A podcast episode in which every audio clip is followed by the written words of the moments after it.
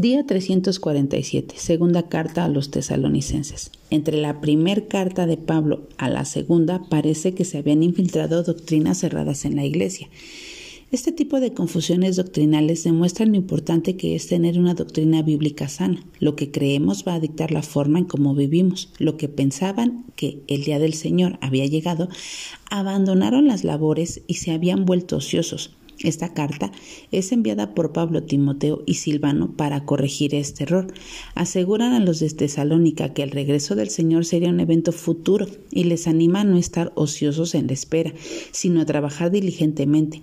Pablo les había modelado esto con su propia ética de trabajo y ministerio. En esta carta manda a que estas personas que insisten en permanecer en este error sean amonestadas. De nuevo Vemos el amor de Pablo por esta congregación y su gozo de ver la forma como abundan en fe, en amor y en perseverancia en medio de las dificultades. Pablo ora por ellos, que a través del sufrimiento de Dios Dios les considere dignos de su llamamiento. Les recuerda que a su regreso Él les dará descanso y traerá juicio a los que no le conocen y niegan su existencia. Estás atravesando tiempos difíciles, Dios es fiel a sus promesas y no te abandonará. Habrá un juicio final.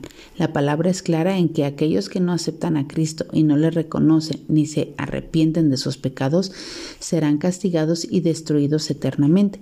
Serán separados para siempre de Dios. Esto es algo de lo que lamentablemente no se habla mucho hoy en los sermones en las iglesias, pero es una verdad bíblica fundamental. Habrá un juicio.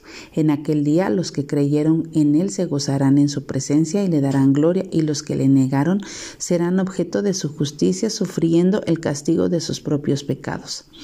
El hombre de pecado. Este hombre que debe aparecer antes de la segunda venida de Cristo se opondrá violentamente a todo lo que esté conectado a Dios, más aún se proclamará como Dios. Muchos le denominarán el anticristo. Este hombre hará milagros, señales para confundir a muchos, pero al final será destruido por Jesucristo. Si somos verdaderos hijos e hijas de Dios, no seremos confundidos en su fidelidad y poder el Señor nos librará y protegerá del maligno.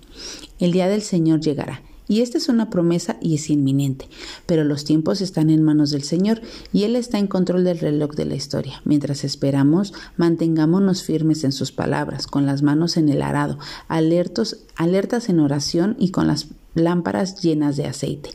Si hemos puesto nuestra fe en Cristo, podemos esperar y anticipar un futuro glorioso a su, lado.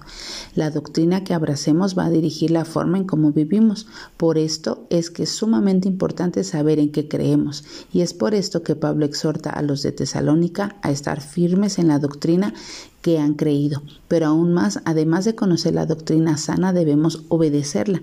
Nuestra forma como vivimos debe ser congruente con nuestra creencia o fe. Muchas veces, aunque tenemos una doctrina sana, no practicamos lo que creemos porque estamos llenos de ideas, argumentos, corrientes y filosofías del mundo que nublan nuestro entendimiento.